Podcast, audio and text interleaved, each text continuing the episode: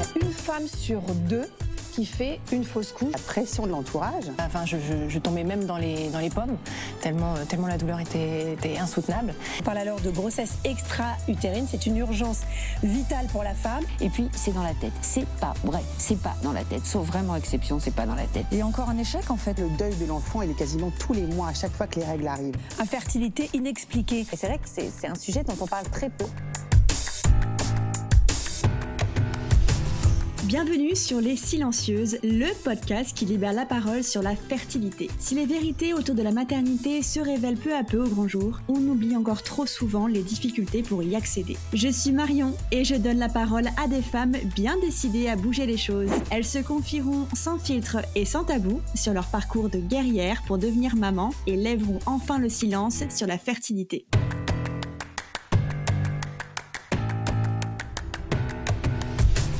Aujourd'hui, je rencontre Lucie, une maman comblée de deux enfants qui accepte de témoigner sur un sujet délicat, le deuil périnatal.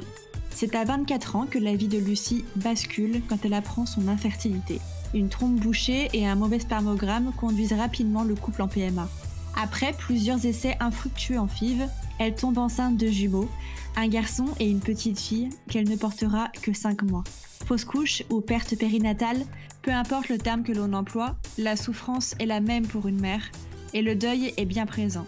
Se remettre d'une telle expérience, c'est un challenge que Lucie a tenté de relever. Elle poursuit ses essais en PMA qui lui apporteront deux précieux enfants. Mais Lucie garde ce traumatisme en elle, l'expérience qui restera la plus douloureuse de sa vie. Elle veut comprendre. Pour elle, rien n'est lié au hasard, tout a une signification. Elle se renseigne sur la psychogénéalogie, une pratique selon laquelle les événements et traumatismes vécus par nos ascendants conditionnent nos faiblesses et troubles d'aujourd'hui. Lucie accompagne aujourd'hui d'autres femmes en PMA pour les aider à mieux vivre leur parcours et leurs émotions. À travers son histoire, elle veut rassurer et réconforter toutes celles qui traversent également de douloureuses expériences. Place à son témoignage.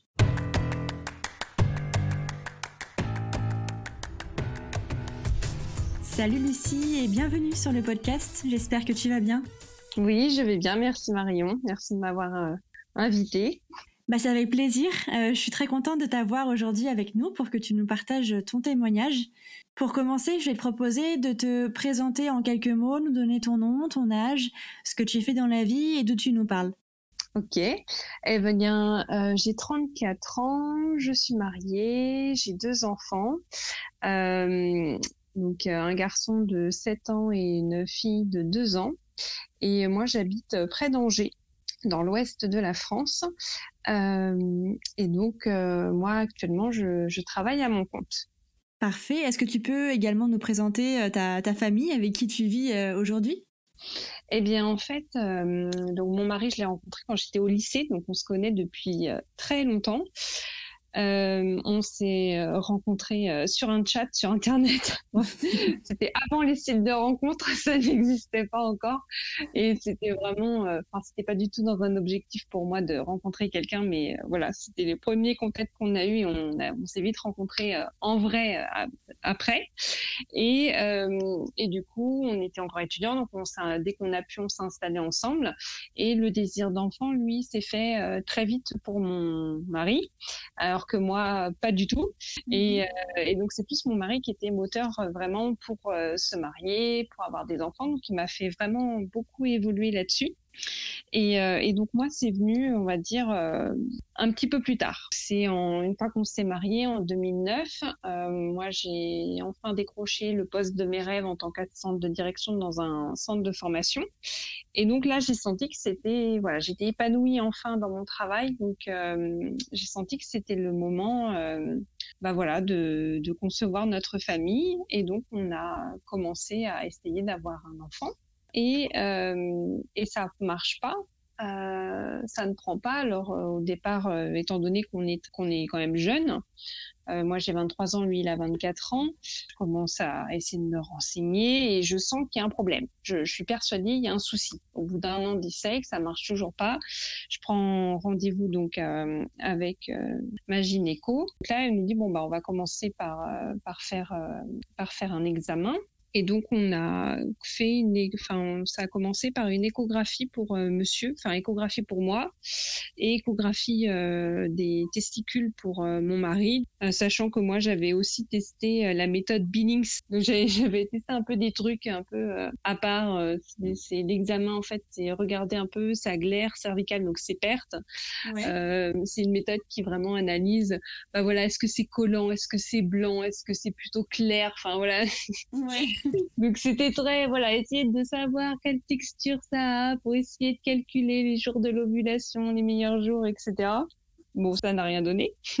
Et euh, du coup, avec l'échographie donc euh, des testicules de mon mari, donc ils ont détecté aucune anomalie. Deux trois mois plus tard, il a fait un spermogramme. Alors là, c'était la, la cata, parce qu'il y en avait très très très peu les spermatozoïdes. Ils ah. étaient à 90% immobiles, euh, 2% de normaux. Donc euh, voilà, il y avait pas mal de choses qui n'allaient pas du tout. Et moi, j'ai fait une échographie aussi, et en fait, j'avais a priori une trompe bouchée. Euh, et donc, on a bon, l'échographie pour moi, par contre, a révélé que j'avais une bonne réserve ovarienne. J'avais pas de soucis au niveau euh, des ovaires euh, à ce niveau-là. Donc, c'était déjà ça. Une bonne nouvelle. Ouais, c'est une bonne nouvelle. Et euh, j'ai fait ma première hystérosalpingographie. C'est euh, l'injection d'un liquide euh, pour voir, enfin dans l'utérus pour voir les trompes. C'était très douloureux pour moi. En tout cas, je l'ai très mal vécu.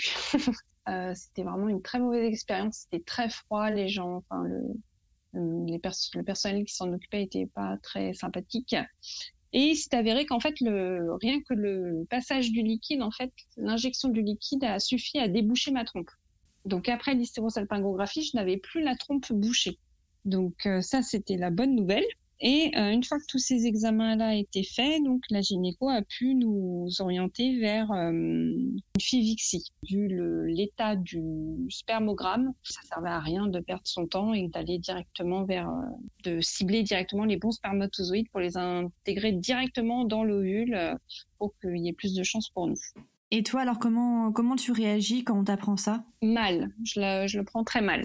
Parce que, euh, parce que moi, j'ai toujours été une fille indépendante. Je me suis toujours débrouillée toute seule. Et puis, euh, quand on, te dit que, bon, tu as 23 ans et que euh, va falloir que tu passes par la médecine pour avoir un enfant, c'était pas du tout dans mes plans.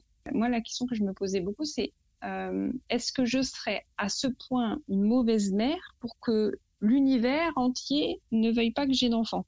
Ouais, j'étais en colère tout le temps en fait. C'est une colère en fait qui masquait une profonde tristesse, mais c'est la, la, colère qui ressortait en, vraiment chez moi. Et, euh, et ton mari dans l'histoire? Et lui, il sentait euh, bah, coupable entre guillemets, responsable parce que euh, au final, l'infertilité, la plus grosse infertilité venait de lui. Il s'est posé beaucoup de questions euh, sur euh, les traitements qu'il a pris quand il était jeune parce qu'il avait beaucoup d'acné. Donc, il a pris des, des anti-acnéiques, dont maintenant avec le recul on sait que en fait ça peut induire des conséquences et des effets secondaires assez importants. Et donc euh, il est persuadé que ça, que ces médicaments-là ont vraiment euh, bousillé euh, ces spermatozoïdes. Ok, c'est intéressant. Intéressant d'apprendre ça sur les, médicaments et les traitements qu'on peut tous prendre adolescents. C'est bien de le savoir. Mm. Donc revenons euh, sur le, début et euh, le lancement de, cette FIV. Comment, euh, comment ça se passe Quel est le protocole Comment se déroule ce premier, ce premier essai? Du coup, il va falloir faire prendre des médicaments, il va falloir prendre, faire des piqûres. j'ai un peu tiqué parce que moi j'ai la phobie des aiguilles. Mm. et des injections pour déclencher l'ovulation et j'ai demandé si c'était possible de faire appel à quelqu'un pour enfin comment ça se passe parce que moi je suis pas capable de me faire mes propres piqûres. Ça c'était euh, inenvisageable pour moi. Et donc elle m'a dit que c'était tout à fait possible qu'il y ait des infirmiers euh, qui se déplacent à domicile. Euh, donc ça déjà j'étais rassurée. Donc elle m'avait bien tout expliqué. Enfin voilà les échographies de contrôle. Enfin j'ai bien vu que c'était extrêmement lourd au niveau bah, de la fréquence des rendez-vous, fréquence des contrôles, des examens et que ça allait fortement impacter euh, ma vie professionnelle. C'est un peu plus difficile pour moi d'accepter que ça empiète autant sur ma vie professionnelle.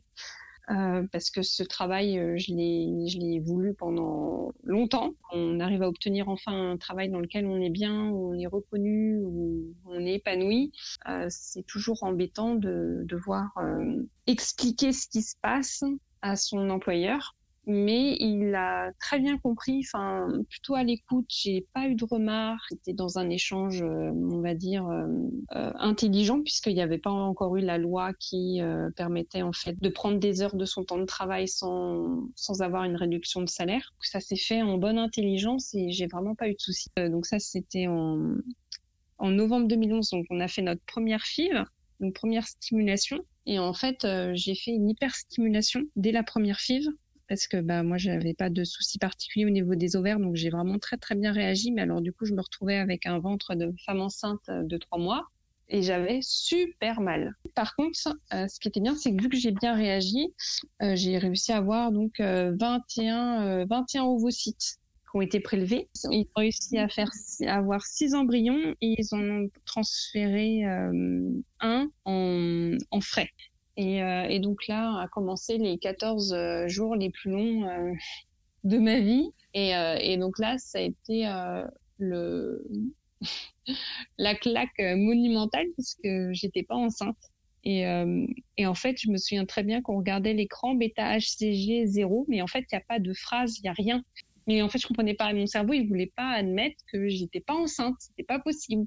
Et donc là, ça a été, oui, très, très dur. Et puis, vu que tout se fait en ligne, eh ben, on n'a pas ce côté humain. Enfin, il n'y a pas d'échange, il y a pas, on peut pas poser des questions, on peut pas, enfin, on, on, se retrouve seul avec ce résultat et en fait, ben, on ne sait pas quoi en faire. La première fois, c'est hyper violent en fait. Parce qu'après, on s'habitue. J'ai l'impression que je m'étais habituée un petit peu. Mais la première fois, oui, c'est hyper violent d'être juste seul chez soi et d'en fait de prendre conscience que non, t'es pas enceinte et que là, c'est tout s'effondre en fait. On avait tellement d'espoir en se disant voilà, c'est la solution miracle et voilà, ça y est, on va être parents et là, c'est la désillusion totale en fait. Et, euh, et, donc on a refait un transfert du coup d'un embryon congelé euh, en avril euh, qui n'a pas marché non plus. Donc là, euh, pourtant on n'en est qu'à deux euh, deux tentatives, on a l'impression qu'on ne sera jamais parent, que euh, ça n'arrivera jamais, que le sort s'acharne sur nous. Et euh, là, on nous apprend en fait que pour la prochaine, pour le prochain transfert, qui on avait trois embryons congelés, et là en fait, on apprend que les deux embryons ont été congelés ensemble. Ça veut dire qu'en fait, dans la paillette, si, si on décongèle un, on décongèle les deux, et que c'est soit on implante les deux, soit on en implante qu'un, mais l'autre on le jette, ah oui, c'est c'est dur comme dilemme. Ah ouais, c'était très très dur parce que bah nous, on peut pas jeter un espoir d'enfant à la poubelle, c'est pas possible, ah, c'est juste impossible. Et par contre, pour nous, enfin moi, c'était, je voulais pas avoir des jumeaux. Je me dis déjà avoir un enfant déjà dans une vie, enfin un par un déjà, c'est déjà un tel euh, tsunami dans un couple. Un seul, c'est bien, des jumeaux, euh, ça veut dire surtout que bah voilà, on avait tous les deux un CDI, mais on n'avait pas des finances euh, extraordinaires. Deux jumeaux, faut assumer deux enfants en même temps, c'est-à-dire euh, double poussette, double couche, enfin tout en double. Hein. Enfin voilà. Enfin, pour moi en tout cas à l'époque, je me disais c'est pas du tout la même chose d'élever des jumeaux et d'avoir un enfant. C'est pas du tout pareil. Et, et donc du coup, on a fait on n'a pas, on a pris le pas sur les statistiques. On fait, ok, c'était la probabilité euh, d'avoir euh, des jumeaux était faible. Alors du coup, on décide d'implanter les deux. Et donc au moment de la prise de sang, donc euh, prise de sang positive. Ouah, ah. j'étais enceinte. Ensuite, après, on a fait d'autres prises de sang et en fait, il s'est révélé parce qu'on voulait savoir si c'était qu'un ou deux. Bah en fait, les deux et les deux étaient bien installés. Donc on était plutôt euh, ok, on a accusé un peu le coup, on était content de la grossesse, mais en même temps on a accusé le coup pour euh, la grossesse gémellaire. Et on s'est dit bon, voilà, ok, c'est ainsi, voilà, c'est que tant mieux. Enfin voilà, on aura deux enfants, ça sera génial. Enfin on essaie de voilà voir les choses du bon côté et de se dire que c'était une bonne chose pour nous. Donc euh, on a continué notre vie, euh, on va dire, euh, normalement. On est parti en week-end avec des amis. En fait, j'ai commencé à avoir des saignements. Euh, et donc là, on a eu vraiment peur que je fasse une fausse couche. Donc, on est allé aux urgences de Saint-Nazaire. Et donc là, on nous a bien dit, enfin voilà, j'ai une échographie, etc. Donc ils ont ils ont vu qu'il y avait un moitié un décollement partiel de la poche. Et, et, la femme qui ne nous connaissait pas hein, nous dit bah si vous voulez tenir à cette grossesse, faudrait calmer, enfin calmer le jeu arrêtez de vous balader, enfin de partir en week-end, je sais pas quoi, comment elle m'a dit ça. Je dis bah c'est le premier week-end qu'on prend depuis très longtemps. Et euh, bah voilà, surtout qu'on est passé en PMA, donc cette grossesse, elle est précieuse. Donc euh, elle m'a dit bah d'autant plus si vous tenez cette grossesse, euh, ben, voilà, va falloir euh, prendre du repos. Donc les trois mois de grossesse sont passés. j'ai été en arrêt, pas directement à trois mois, mais à quatre mois et quelques la gynéco, enfin non, c'est l'échographe, c'était quand on était chez l'échographe pour une échographie de contrôle. Euh, elle a plus ou moins vu qu'il y avait un problème au niveau de la poche des os. Euh, le col était, était, ou, était ouvert, euh, était commencé à s'ouvrir et euh, elle nous a dit bah alors là, il faudrait que vous alliez aux urgences. Il faudrait que vous alliez aux urgences parce que là, je je sais pas euh, pour qui vérifie, etc. Donc nous, on y était pour une euh, visite de contrôle et elle nous a dit là, faut que vous alliez aux urgences tout de suite. Donc là, euh, grand coup de tonnerre parce que nous, on y va juste pour une visite de contrôle et jusqu'ici tout allait bien.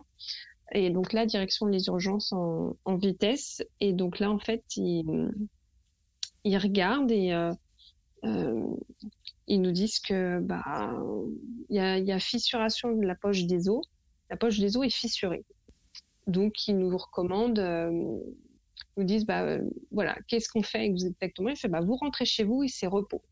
C'est-à-dire, vous, vous restez chez vous, vous reposez. Euh, je leur ai demandé si je devais m'aliter. Ils m'ont dit non, non, vous vivez normalement, mais vous restez chez vous, c'est repos.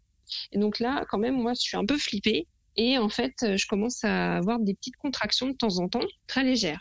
Donc moi, je reste alitée, euh, voilà, de, de pas trop forcer, etc. Et les contractions continuent de s'intensifier. Et en fait, euh, bah, les contractions ne s'arrêtent pas. Là, je reste dans mon lit. Maintenant, je le quitte plus. Je reste dans mon lit toute la journée. Et du coup, il y a un moment donné où vraiment ma mère, elle me voit en train d'avoir des contractions. Elle me dit c'est pas normal. Elle me dit retourne aux urgences. Et donc du coup, on, on retourne aux urgences et donc là à nouveau contrôle. Et là bah, la fissuration est plus plus importante et ils préfèrent me garder. Là on se dit bon bah de toute façon voilà je suis à l'hôpital je suis entre de bonnes mains. Mon mari rentre euh, mon mari rentre le soir euh, chez nous. Et puis moi je suis à l'hôpital je suis à, l'espace maternité euh, pour passer la nuit. Sauf que pendant la nuit en fait les contractions ils ont beau me donner des médicaments les contractions ne passent pas. Et en fait le travail s'enclenche le travail s'enclenche, je commence à avoir des contractions assez fortes. Et donc là, les, les sages-femmes me disent, bah, on va en salle de travail. Euh, alors là, moi, je j'ai mon cerveau qui bug complètement. Cinq mois de grossesse, on va en salle de travail. C'est pas possible et eh ben c'est pas possible. Normalement, une grossesse c'est neuf mois. Je peux pas coucher maintenant. Et elle t'explique un peu ce qui se passe euh Aucune explication. On me dit juste on va en salle de travail et euh, du coup on me dit un médecin va venir vous voir. Et moi j'ai plein de questions. je veux pas y aller. je dis bah non, je, je veux pas y aller. je veux pas aller en salle de travail. Si si madame, vous allez en salle de travail, il y a un médecin qui va venir vous voir. Je fais mais euh, mais mon mari il est pas là, il est à la maison, bah on va l'appeler. Sauf que mon mari, bah, du coup, vu que pour lui, J'étais en sécurité à l'hôpital. Il éteignait son téléphone la nuit, on n'arrivait pas à le joindre. Et moi, j'étais en salle de, en salle de travail et, et me dit, ils m'ont demandé si je connaissais quelqu'un. Je sais plus quelle heure était. On était en pleine nuit. Hein. Je sais pas, il était minuit ou une heure du matin. Enfin, et donc là, euh, mon papa étant euh, policier euh, travaillant de nuit, je dis bah appelez mon père, appelez la police. Il y a mon papa qui travaille, appelez la police, il ira le chercher. Et en fait, mon père travaillait pas cette nuit-là, mais du coup, il y a des collègues à mon père qui sont allés sonner chez chez chez mon mari, enfin chez nous, que mon mari puisse venir pour l'accouchement. Merci l'angoisse. ouais, l'angoisse, c'est clair. Surtout que bah lui réveillé en pleine nuit par des policiers, et, sur coup il comprend pas du tout ce qui se passe. Et là on lui explique, euh, surtout que les policiers savaient pas, mais ils lui disent euh, tout, heureux, ils sont souriants. Bah votre femme elle accouche, euh, elle est en train d'accoucher, faut que vous alliez à, la maternité et tout. sauf que bah c'est pas du tout le terme, c'est pas le moment. Donc il se prépare en vitesse il me rejoint et moi je suis en salle de travail donc avec les médecins qui nous expliquent qu'en fait bah là l'accouchement on peut pas, on peut pas l'arrêter, il est lancé. Euh, que par contre, bah, vu que j'ai des jumeaux et qu'ils ont chacun leur poche, euh, ils peuvent pas me donner de médicaments pour euh, faciliter euh, l'accouchement. Parce que sinon, ça, on va faire accoucher les, les, deux jumeaux vont sortir. Et donc, on nous explique que, bah, en fait, il y a au moins un jumeau qui va naître on le vit avec beaucoup d'incompréhension, on comprend pas ce qui se passe, on comprend pas pourquoi. Et là, on nous explique que, bah, vu le terme, euh, à 24 semaines d'aménorrhée, euh, vu le terme, euh, il serait très, très, très prématuré. Que du coup, si jamais ils sont encore vivants à la naissance, le risque de séquelles est très élevé. C'est de savoir si, s'ils naissent vivants, est-ce qu'on les emmène en réanimation ou pas? Et donc, il y a un pédiatre qui vient nous voir pour nous expliquer, bah voilà, euh, à 24 semaines, là, il risque, euh, l'enfant risque de ne pas voir, d'avoir des, peut-être être aveugle, peut-être qu'il y aura des mal, enfin, qu'il y aura des, des problèmes de, de mouvement. On ne sait pas si l'enfant marchera ou pas. On ne sait pas, enfin voilà, en fait, on sait rien du tout, quoi. On arrivait, je pense même pas à tout comprendre. Et du coup, bah, je finis par accoucher. Donc euh, c'était une petite fille, une petite fille qui euh, du coup euh, est morte en fait in utero, donc en fait elle est elle est morte née. C'était très difficile parce que je sentais rien. S'ils avaient pas mal dosé la, la, péridurale et en fait je sentais absolument pas si je poussais ou pas. Puis j'avais pas eu mes cours de préparation à l'accouchement. Enfin je je savais même pas comment accoucher. J'en savais rien du tout. J'étais perdue totalement. Et donc ma fille naît, morte née. Donc euh, là, c'est le premier choc. On me demande si je veux la prendre dans les bras. Donc là, moi, je voulais la prendre euh, dans mes bras. Donc on a pris le temps avec mon mari de lui dire au revoir parce que pour nous, c'était euh, super important en fait. On, on, lui a donné un prénom. Donc elle s'appelait Chloé. Mine de rien, eh ben, il y avait un autre bébé en fait qui restait dans mon ventre et qui peut-être lui avait peut-être une chance de vivre.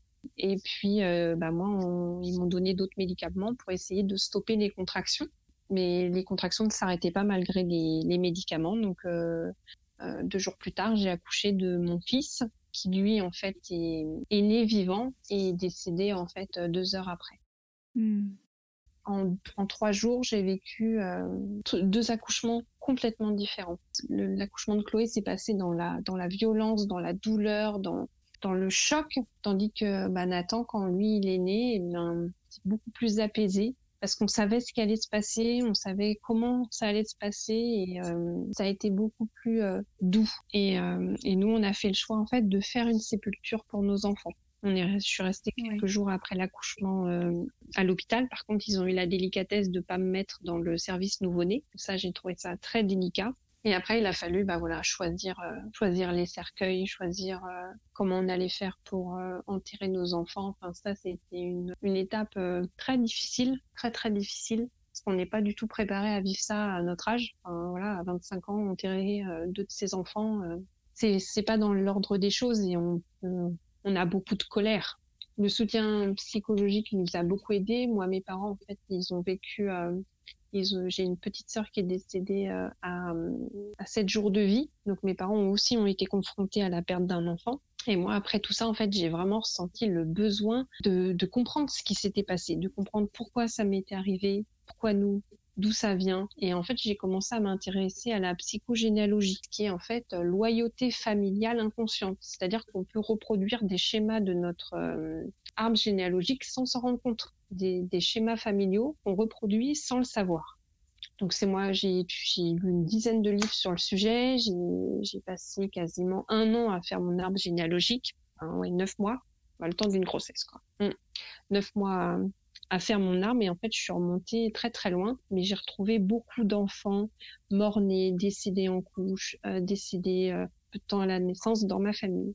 Et en fait, du coup, c'est comme ça que j'ai trouvé que euh, j'étais liée en fait avec des ancêtres qui ont perdu des enfants, enfin surtout des femmes qui ont perdu des enfants, euh, euh, soit pendant une grossesse, soit à la naissance, soit vraiment juste après, et que en fait, je, je reproduisais un schéma familial inconscient. mais c'est fou, j'ai jamais entendu parler de ça. C'est incroyable. Ah oui, c'est fou. Et en fait, on a trouvé, et à force de chercher, enfin, eh ben, ça m'a permis de, déjà quand en fait, la psychogénéalogie, c'est à partir du moment où on, on prend conscience d'un, d'un schéma familial qui se répète malgré nous, une fois que la prise de conscience est faite, ça ne peut plus se reproduire. Parce que quand on en a conscience, on, on sait on, sait ce qui s'est passé. Et donc, vu qu'on en a conscience, on va faire des choix différents qui ne vont pas être animés euh, de la même manière. Mm. Et donc, c'est comme ça que voilà, j'ai retrouvé plein de choses. Et ça m'a vraiment fait beaucoup de bien. C'était un peu ma thérapie aussi, ça. Retracer mon arbre généalogique. Je me suis déplacée aux archives euh, euh, de Paris pour retrouver des dossiers de, de, personnes de ma famille qui avaient été adoptées. Enfin, voilà, j'ai vraiment fait j'ai trouvé des, des, pépites quoi. Et en fait, suite à la, parce qu'en fait, on appelle ça, euh, au terme où j'ai accouché, on appelle ça une fausse couche tardive. Et je me souviens que quand on m'avait dit ça par les médecins qui m'avaient dit oui, vous avez fait une fausse couche tardive, je leur avais répondu que ça n'avait rien d'une fausse couche. C'était un vrai accouchement. J'ai accouché de mes enfants. Ce n'était pas euh, une fausse couche. Enfin, voilà. Parce que c'est même le mot qu'on emploie, c'est extrêmement dur en fait d'entendre ce genre de mots. Et en fait, euh, parce que j'ai accouché du coup de mes enfants en fin novembre, et en janvier, j'ai commencé à avoir des, des saignements euh, hémorragiques, mais vraiment hémorragiques. C'est-à-dire que ça me prenait la nuit, euh, je me levais pour aller aux toilettes. En fait, je me vidais de mon sang. Je n'avais pas le temps d'aller aux toilettes. Et euh, je suis allée plusieurs fois aux urgences et ils me disaient mais non, madame, euh, tout va bien. c'est un retour de couche. Je lui dis bah quand même là, enfin c'est plus qu'un retour de couche. Je l'ai déjà fait, mon retour de couche. C'est pas un retour de couche. Et j'y suis allée euh, trois ou quatre fois en une semaine, tellement, mais vraiment, je me vidais de mon sang. Et, euh, je ressortais, en fait, dès, soit euh, quelques heures après, soit le lendemain. Et ils me disaient, mais non, madame, tout va bien. Jusqu'au jour où, en fait, j'ai perdu connaissance chez moi je me, suis levée et en fait, bah en fait, j'ai perdu connaissance et je me suis ouvert le menton en tombant. Et je me suis euh, réveillée. J'ai réussi à appeler quelqu'un, euh, une amie, pour qu'elle vienne m'aider, qui était infirmière en plus, donc elle a appelé les pompiers, etc. Donc ils m'ont emmenée aux urgences de l'hôpital là, en fait, ils se sont rendus compte au mois de janvier qu'il restait des morceaux de placenta dans mon utérus qui n'arrivaient pas. C'est pour ça qu'en fait, je perdais beaucoup de sang parce que le corps essayait d'évacuer, mais il n'arrivait pas à décoller en fait ces morceaux qui étaient restés. Donc là, là, c'est clair qu'il y a eu un gros manquement au niveau des urgences gynécologiques. Et ensuite, suite à ça, en fait, suite à tout ça, euh, j'ai fait des examens complémentaires pour savoir pourquoi j'ai accouché si tôt. Et en fait, euh, ils suspectaient une béance du col, et en fait, ça a été confirmé. Donc en fait, moi, je, je, je souffrais donc d'une béance du col de l'utérus. Donc en fait, le col qui se ferme pas correctement, et qu'en fait, dès le moindre poids, il s'ouvre. Et donc là, ce qui nous a été proposé, c'est de, faire un cerclage euh, donc en fait, c'est comme s'ils cousent le col de l'utérus pour euh, le maintenir fermé pour la, prochaine grossesse. Euh, et donc on a fait une, une seconde FIV. donc là, j'ai eu 24 ovocytes de recueillis. ils ont réussi à obtenir 13 embryons et ils ont transféré un embryon à J3. Et en fait, euh, bah, là, sur ce transfert frais-là, je suis tombée enceinte tout, de suite. Enfin, enfin, il y a une bonne nouvelle. Enfin, c'est ça. Il y a une bonne nouvelle. Donc, euh, et donc, étant donné mon parcours, en fait, euh, j'avais une échographie par mois. Euh, et j'ai eu un cerclage en fait à trois mois de grossesse. Donc qui dit cerclage dit ensuite arrêt de travail, euh, arrêt de travail dès le troisième mois. Donc c'était assez long, mais la grossesse euh, s'est bien passée. Et donc et donc du coup mon fils naît le jour du terme en bonne santé bah voilà, nous on est très heureux d'avoir euh, cet enfant, on veut vraiment en profiter, donc on prend le temps de vraiment profiter de notre enfant. Et euh, quelques années après sa naissance, on a souhaité euh, reprendre les essais. Et donc en, janvier 2017, on s'y remet. Vu qu'il nous reste en plus des embryons congelés, j'ai pas besoin de repasser par toutes les piqûres. Donc on fait un premier transfert qui ne marche pas. Donc là, ça nous rappelle les souvenirs de, voilà, des, précédentes tentatives. Euh, on refait un essai quelques mois plus tard, euh, où là, je suis enceinte. Donc là, euh, beaucoup de joie, on est super content. Et en fait, sauf que deux mois plus tard, je fais une fausse couche. Hmm. fausse couche hémorragique. Donc là, pareil, je, j'étais à un enterrement de vie de jeune fille et je me mets à, je, mais vraiment, ça, je, le sang coule, coule, coule, coule, coule, coule, coule, coule, coule, quoi. Il y a rien qui l'arrête. Et tu étais à, combien de mois? Deux mois de grossesse. Et là, ouais, fausse couche hémorragique. Euh, mais là, ce coup-ci, vu que, enfin, j'ai l'expérience de mes précédentes euh, péripéties, euh, je vais pas aux urgences parce que je me dis, bah là, c'est une fausse couche et j'attends, je sais que il faut en fait que que je vois le l'embryon en fait qui s'en aille. Et donc j'ai vu l'embryon, mm. donc je sais qu'il, je savais que c'était parti. Et ensuite, fallait juste se reposer et puis voilà. Et que si ça se remettait, enfin, c'était mon, mon ressenti hein, personnel, que si ça se remettait à saigner par contre après, que là, il faudrait s'inquiéter, mais que pour l'instant, c'est normal en fait d'évacuer entre guillemets. On est triste, mais en fait, on préfère que ce soit une fausse couche qui, arrive avant les trois mois de grossesse plutôt qu'après, pour ne pas revivre ce qu'on a vécu avec les jumeaux. Et donc après cette euh, après cette euh, fausse couche, du coup, on a refait une tentative en juillet, ça n'a pas marché, en septembre, ça n'a pas marché. Et puis alors moi, du coup, j'arrive dans la période euh, vraiment très très forte au niveau de mon travail, où je fais des heures à gogo, c'est très stressant où ma, la charge de travail est juste énorme. Donc là, en fait, je, je on fait pas d'essai durant l'hiver parce que c'est juste pas possible en fait euh, de concilier euh, les rendez-vous, euh, d'être en bonne quand même condition mentale, émotionnelle, physique pour accueillir un enfant. Là, c'était vraiment pas l'idéal. Donc on fait une pause en fait pendant pendant l'hiver et moi je, je pète un câble à ce moment-là. où là je me dis euh, je fais un travail que j'aime plus parce que j'avais changé de travail. On n'arrive pas à avoir un enfant enfin rien va. Moi j'avais presque envie de tout plaquer. Euh, je voulais revendre la maison. Euh, on va on va autre part on déménage. Et sauf que j'ai pris conscience que que bah en fait j'emmènerais mes problèmes avec moi. C'est pas parce que je, vendais tout et que je quittais tout que mon, problème de, de fertilité euh, disparaîtrait en même temps et puis à me dire aussi que mine de rien j'ai quand même un enfant et qu'en fait à me à autant me focaliser sur euh, cet espoir de grossesse bah, j'en oubliais un petit peu mon fils quoi. Euh, moi j'étais un peu euh, j'étais hyper agressive j'étais euh, fatiguée. Euh, j'étais la pire version de moi-même cet hiver là et là je me suis dit il faut qu'il y ait un truc qui change. Je me voyais pas changer de travail parce que ça voulait dire vu que moi forcément j'allais être en arrêt très très tôt euh, il fallait que j'ai au moins un an d'ancienneté dans une entreprise pour pouvoir euh, avoir une indemnisation euh, pendant mon arrêt de travail qui soit à peu près correcte. Parce que bah, mine de rien, il y a le financier qui joue aussi. Hein. Euh, du coup, je pouvais pas quitter mon travail, mais en même temps, je me disais que je passe quand même à côté euh, de la vie de mon fils, qui est quand même. Enfin voilà, je veux dire, on l'a désiré notre fils, et j'avais l'impression de plus lui accorder autant d'attention qu'il que, j'aurais aimé lui donner. Et donc là, j'ai décidé de réduire mon temps de travail. Donc j'ai demandé à, à passer à 80, enfin passer à 80%, ce qui a été accepté. Parce que je m'étais dit s'ils acceptent pas, je démissionne.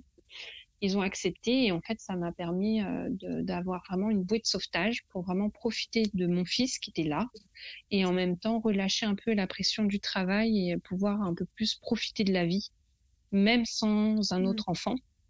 Et c'est comme ça que j'ai commencé à accepter l'idée que mon fils serait euh, fils unique. Euh, parce que jusqu'ici, c'était euh, inconcevable pour moi d'avoir un seul enfant. C'était hors de question, parce que moi, j'en voulais trois à la base.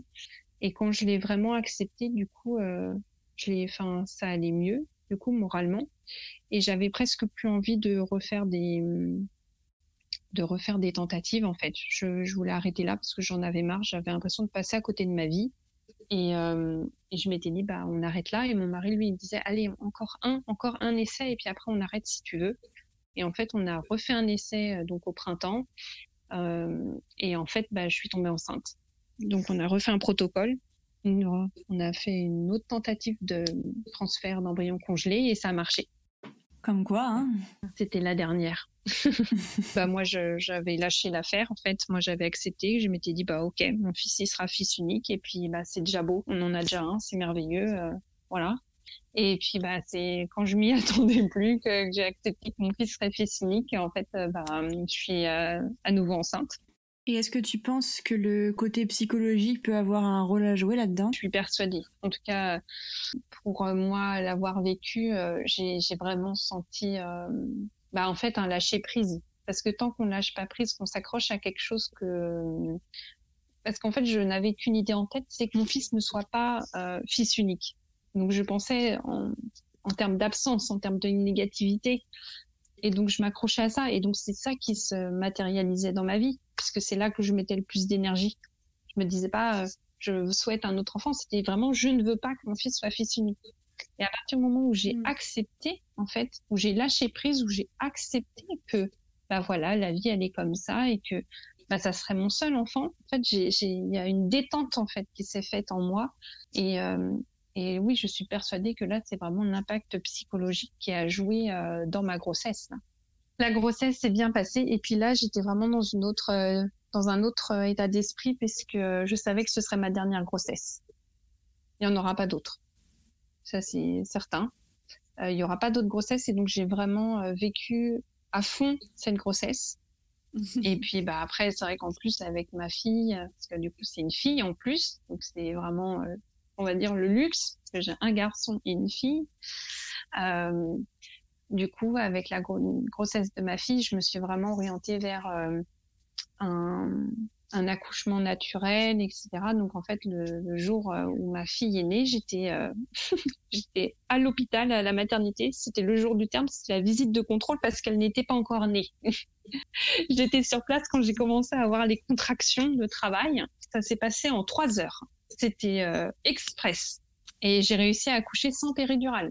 Donc ça, c'était euh, une grande victoire pour moi. C'était vraiment mon souhait à l'accouchement. Euh, en fait, accoucher, puisque j'ai fait les deux, j'ai accouché avec péridurale et accouché sans péridurale. Et vraiment, quand j'ai accouché sans péridurale, il y a quelque chose qui s'est passé en moi qui est indescriptible. cette puissance et cette force qu'on a en nous, les femmes, au moment d'accoucher, où on sent vraiment, je sais pas, il y a un truc qui se passe. C'est un truc magique, quoi. On, sent une énergie, mais que j'aurais jamais, euh, j'avais jamais ressenti avant pour accoucher euh, de ma fille. Et ça m'a, ça m'a connecté à quelque chose de plus fort et de plus grand et de, voilà, c'était vraiment une expérience euh, très particulière, presque magique, quoi et qui a totalement orienté ensuite euh, ma façon de d'être maman avec elle. Euh. Et puis bah après aussi, je pense que en fait avec tout ce que j'ai vécu, eh bien, je ne serais pas la femme que je suis aujourd'hui sans avoir vécu tout ça, euh, parce que les la voilà la mort de mes enfants, ça a été le l'étape la plus difficile de ma vie. Euh, jusqu'à ce jour, ça a été vraiment le moment le plus difficile de ma vie à surmonter. Et en même temps, c'est aussi comme ça que j'ai pu aller rechercher euh, une force et euh, la volonté de vivre que j'avais jamais eu l'occasion d'aller chercher auparavant en moi. Et j'ai recherché une force et que je que voilà que je pensais pas avoir. Mm. et ça m'a et ça m'a orienté vers voilà rechercher faire des recherches sur la psychogénéalogie que je connaissais pas du tout. Euh, ça m'a poussé ensuite à faire des recherches sur l'alimentation. Ça c'était euh, quand je faisais des essais pour ma fille j'ai j'ai beaucoup étudié l'alimentation pour essayer d'améliorer mon alimentation pour essayer de d'améliorer mes chances de grossesse. Eh bien avec tout ce que j'ai vécu eh ben aujourd'hui j'ai envie d'accompagner en fait les femmes qui sont euh, en parcours de PMA à surmonter tout ça, à mhm. traverser en fait cette euh, cette euh, phase de notre vie parce qu'on va pas passer tous nos, je sais pas, peut-être qu'aujourd'hui on va vivre jusqu'à 80 ans, 90 ans, soyons optimistes, et on va pas passer toute notre vie dans la PMA. C'est qu'une portion de notre vie, mais quand on est en plein dedans, eh ben on a l'impression que on est au fond du trou et qu'on ne va jamais en sortir, quoi. On va jamais réussir à avoir cet enfant, on va jamais réussir à être maman et on peut traverser des moments de, de détresse intense. Et moi, avec tout ce que j'ai appris durant toutes ces années, parce que je me suis formée en coaching aussi, en développement personnel, et maintenant avec les, les techniques que je maîtrise, il y a des choses que j'ai apprises, mais euh, je veux dire, je les ai apprises il y a deux ans et je me dis, mais pourquoi je les ai pas apprises il y a dix ans? Ça m'aurait tellement servi en PMA, quoi. Ça m'aurait tellement servi pour mieux vivre au quotidien, tout ça, tout ce stress, etc. Et il y a des choses, je me dis, c'est pas possible en fait que je les garde pour moi. Tout ce que je sais maintenant, j'ai envie de le partager, j'ai envie de le, le, transmettre. Et en fait, c'est pour ça que maintenant, aujourd'hui, moi, je j'accompagne en fait les femmes qui sont en parcours de PMA pour euh, justement euh, mieux vivre ce parcours, accueillir les émotions et puis à avoir surtout à apporter du soutien parce qu'on on peut se sentir très seul. Parce que je me souviens quand moi je voyais ma psy Alors, ça me faisait du bien d'aller voir ma psy. Ça allait bien les deux jours qui suivaient après la séance de psy. Mais après, qu'on se retrouve face à, voilà, un résultat de prise de sang négatif, euh, ou bah ou une fausse couche ou des voilà des tentatives qui marchent pas et qu'on est vraiment au plus bas bah concrètement qu'est-ce qu'on fait quand on est chez soi en train de pleurer du matin au soir?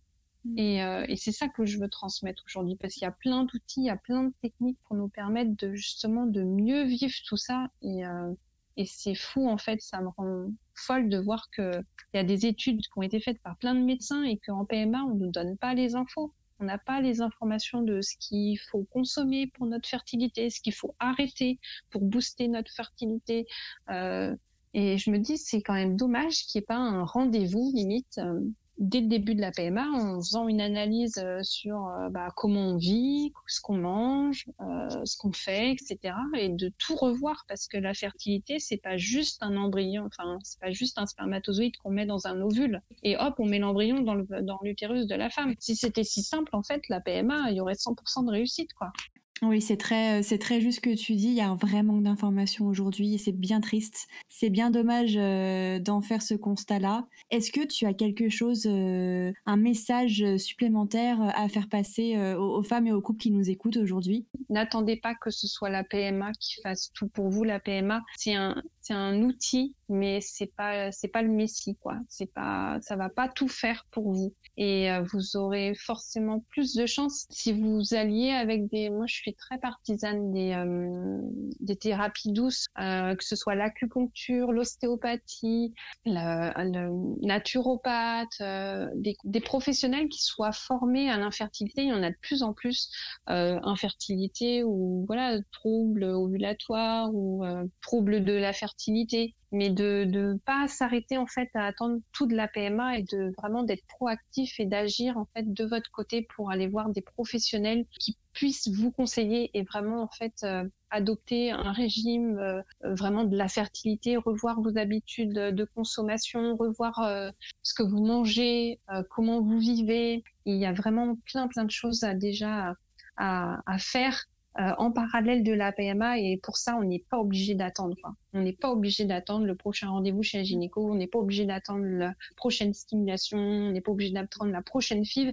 Et en fait de redevenir acteur en fait de sa fertilité redevenir acteur de son projet d'enfant et eh bien déjà ça ça permet aussi de d'enrayer, on va dire, le, sentiment d'impuissance qu'on a souvent dans ce parcours et de, de reprendre du pouvoir et de d'agir concrètement pour, euh, pour booster euh, votre fertilité et que ça soit sur la femme et sur l'homme. Hein. Les deux sont importants. Bah merci beaucoup Lucie pour, euh, pour ces conseils qui seront je pense euh, très précieux pour ceux qui nous écoutent et surtout un énorme merci pour ton témoignage qui, est, qui est bouleversant je suis très admirative. Je te trouve très courageuse. Tu as beaucoup de courage, beaucoup de force. Euh, et, merci encore une fois d'avoir partagé ça avec nous. Merci beaucoup. Bah, merci beaucoup en tout cas, Marion, pour ton écoute et très bonne continuation. Je trouve que c'est un très beau projet de vraiment de partager les expériences des femmes en parcours de PMA et que faut vraiment libérer la parole là-dessus et que euh, plus on en parlera et moins ce sera tabou et euh, plus on pourra avoir du soutien autour de nous et euh, être vraiment entouré pour vivre, pour vivre cette étape de notre vie. C'est ce que j'espère. Merci beaucoup Lucie et à bientôt.